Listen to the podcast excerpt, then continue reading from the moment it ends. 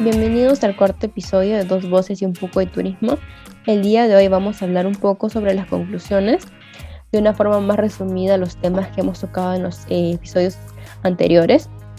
Por ejemplo, en el episodio 1 nosotros tocamos una introducción sobre nuestro destino turístico que es Ancash, y como sus características, como sus atractivos turísticos y como su clima. De igual forma también tocamos eh, la situación actual, la situación actual de pandemia que vivieron lo, el rubro turístico y las medidas que llevaron a cabo para enfrentarse al COVID-19 y no salir tan perjudicados como empresas.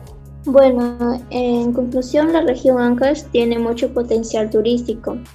Cuenta con recursos naturales y culturales, pero presenta problemáticas que no permiten el desarrollo correcto del turismo en la región, como lo es la informalidad, que es la problemática que más afecta al sector y a ellos mismos, ya que en caso de problemas como la pandemia, ellos no son beneficiados con apoyos económicos para su reactivación y se ven obligados a cerrar sus empresas.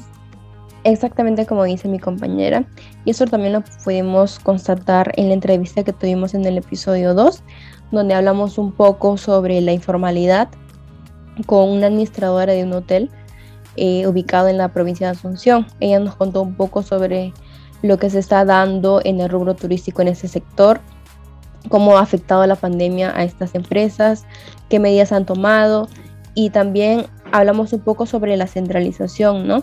Y la importancia de esta en donde el Estado tiene que intervenir para que las empresas no se vean perjudicadas y así construir un turismo sostenible en donde todos salgamos beneficiados. Bueno, con respecto a la gestión del talento humano, eh, en la región Ancash los aspectos que más toman en cuenta las empresas eh, al, momento de elegir al personal son su formación académica y las habilidades.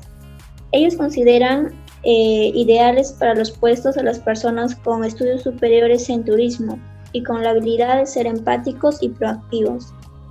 Ellos consideran que es la clave para que sean exitosos. Eh, ellos mejoran el ambiente laboral en sus empresas con la organización de reuniones continuas, en donde todos se comunican eh, cómo van en sus áreas y se dan soluciones para ciertas cosas negativas y se premian las acciones positivas. Bueno, de esa manera ellos motivan a todo su personal. Como han podido escuchar, en los temas que hemos tocado han sido muy interesantes.